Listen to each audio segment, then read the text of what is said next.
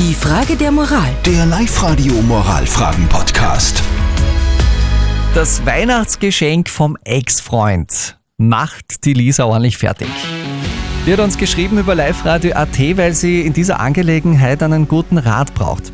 Was ist passiert? Sie ist aktuell in einer Beziehung, in einer neuen, die Lisa, hat aber vom Ex-Freund ein Armband als Weihnachtsgeschenk bekommen. Eines, das auch nicht billig gewesen ist, hat sie uns geschrieben. Jetzt weiß sie nicht, was sie machen soll und hat vor ein paar Minuten folgende Frage an euch alle gestellt. Live-Radio. Die Frage der Moral. Soll ich dieses Armband von meinem Ex-Freund annehmen als Geschenk oder nicht? Ihr habt in den letzten Minuten über WhatsApp über dieses Dilemma abgestimmt und 71% von euch raten der Lisa, das Armband nicht anzunehmen. Die Carlotta schreibt zum Beispiel, ich war mal in einer ähnlichen Situation, mein Ex hat mir zum Geburtstag eine Kette geschenkt, mein neuer Freund hat sich dann furchtbar aufgeregt, weil ich das Geschenk angenommen habe. Er war so eifersüchtig, dass wir uns damals fast getrennt hätten.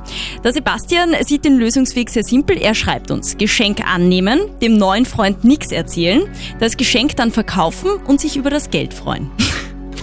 Also praktisch. Männlich und simpel, aber gut irgendwie. Ja, Schatzi, wo kommt das viele Geld her? Sag ich dir nicht.